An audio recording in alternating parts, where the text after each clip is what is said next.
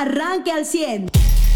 Te saludo con gusto y con cariño, pues sin duda alguna el tema lo puso de nuevo en la agenda eh, estatal el presidente de la República, la presunta devolución, no se dijo cuándo, cómo ni en dónde, de eh, más de 270 millones de dólares a México por eh, concepto de dinero que se le incautó al ex tesorero del gobierno de Coahuila allá en Estados Unidos.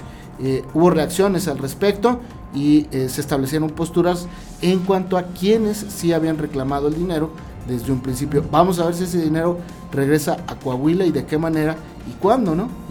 Hay que ver porque como bien señalaba el gobernador, señalaba el fiscal, pues es solamente Coahuila como entidad quien ha interpuesto pues estas denuncias, ¿no? No hay investigaciones federales que se tengan eh, por contra Héctor Javier Villarreal. Entonces, pues en tal caso dicen si Estados Unidos devuelve dinero tendría que ser por estas denuncias que hay en México es lo que uno entiende.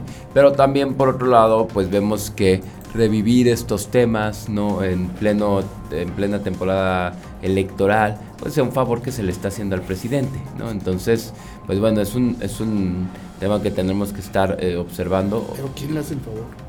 Pues no sé qué negoció el presidente con Estados Unidos a Yo no creo, o sea, no hay una postura de Estados Unidos, no ha dicho nada. Ajá. O sea, el anuncio lo hizo el presidente. Sí, eso, eso también era lo que quería no No lo dijo ni Texas ni Estados Unidos. Sí, ni ella ha dicho cuándo. Es más, a mí algo que me llama la atención es que a Héctor Javier Villarreal se le ha eh, pospuesto la sentencia, o sea, él se declaró culpable, ojo, pero darle una sentencia se supone que iba a ser hasta el veintitantos de, de octubre, por ahí de este año. Pero también es que más de sería, o, bueno, esta fecha se espera en tras la ocasión número 20 en que se pospone que la declaración de sentencia. Entonces también a mí me llama mucho la atención que vayan allá a ver, antes de saber cuál es tu sentencia, ya vamos a devolverle dinero a México, ¿no? Eso es también algo que me llama la atención. Pero insisto, no ha habido una declaración. O sea, en una de esas es nada más un tema que se inventó el presidente como para ayudar a, sus, a su candidato en las campañas. Sí, también cabe esa opción, claro. No sería la primera vez que el presidente interfiere en un estado con elecciones sacando algún tema. No, claro que no. Digo, Coahuila pues eh, tiene elecciones en el quinto año del gobierno eh, federal y ya sabemos cómo se las gastan. Entonces por eso hay que esperar y ver cómo evoluciona este tema. O sea, en la vía legal, el único estado que ha interpuesto denuncias es Coahuila. ¿No? En la vía, si de verdad va a pasar, pues sí, no dudamos que sería de algún favor al presidente. Lo que hasta ahorita hemos observado es que Héctor Javier Villarreal ni siquiera tiene eh, la sentencia como para que ya estuvieran devolviendo el dinero, ¿no? Es correcto. Entonces, pues sí nos queda ser pacientes, eh, ser críticos, no dejarnos llevar, porque hasta ahorita lo del presidente no tiene más que confirmación de un solo lado, ¿no? como le llaman unilateral, que es él desde la mañanera.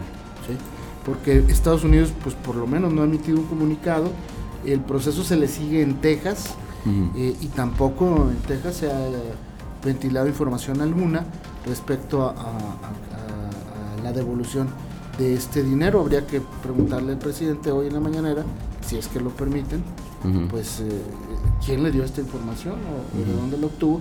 E insisto, saber cuándo, cómo ¿Y a quién le van a mandar ese dinero? Ajá, que el presidente no lo ha dicho cuando llegó, pero ya sabes, como todos, lo voy a usar en becas, ¿no? Es como... Yo, honestamente, al no ver una información, eh, por lo menos ya, por lo menos generada desde Estados Unidos, creo que lo demás es pura publicidad política. Claro, y hacer que el tema de Coahuila gire en torno a quién, a él. Exactamente. A él, a temas del pasado. Exactamente, y a la campaña. y no a la administración actual, que es buena. Está, haciendo, está haciendo campaña en este momento. Claro, pero mira, si vemos es intento del presidente de alejarnos de ver esta administración y todavía la pasada. Eh, y pues bueno, y también distraernos de que es esta administración la única que tiene denuncias en ese tema, no la federación, ¿no? Ahora, eh, eh, si la lana la van a regresar, qué padrísimo. y, y, si la van a regresar a, Coahuila, mucho más padre, porque ayer se anunció otro recorte federal, no nada más para Coahuila, sino para todos los estados. Entonces, de que hace falta la lana, pues hace falta, ¿no? Claro, o sea, los estados lo que necesitan es dinero. Ya los estados pasaron de, de, de vaya, incluso los morenistas, ¿no? Decirle al presidente, si tus programas de la 4T a decirle, oye, uno, no vemos a nadie beneficiado realmente por las becas cambiar su vida. Es decir, es gente que le estás dando una beca que si la comparamos con la inflación de hace seis años a lo que es ahorita, pues le estás dando nada, ¿no? Es como, de, verdad, es como si te hubieran dado menos de mil pesos de, hace seis años. Y con ese pretexto estás dejando a todos los estados, a las 32 entidades federativas, sin presupuestos básicos ¿no? para, para, sus operaciones. Y hay estados en los que se nota de una manera y en estados en los que se nota en otro. Aquí lo decíamos en las carreteras. Ya seis, bueno, cinco años sin presupuesto en el, en el ramo carretero se nota, pero ¿qué tal la Ciudad de México con su metro? ¿Qué tal? Con un concierto de Rosalía, más de 12 mm. millones de pesos. De puro artista. Que va a costar, ¿eh? Sí, sí. Eh, no, Rosalía no viene de gratis, ni viene a, que le regalen dulces de nuez. Mm. Este, y por otro lado, pues, se anunció la compra de las plantas de Iberdrola. Las inútiles. 4 mil millones de dólares, pues obvio, ¿a quién le van a quitar la lana a los estados? Eva Farías, muy buenos días, te saludamos con gusto y con cariño rápidamente con un resumen inicial de la información nacional. ¿Qué tal, Carlos? Muy buenos días, muy buenos días, José y buenos días a usted, gracias por acompañarnos el día de hoy. Y bueno, pues eh, hablando de, de temas que al presidente pues hay unos que les gusta presumir, ¿no? Y otros que le gusta ocultar, porque de Segalmex eso sí no habla.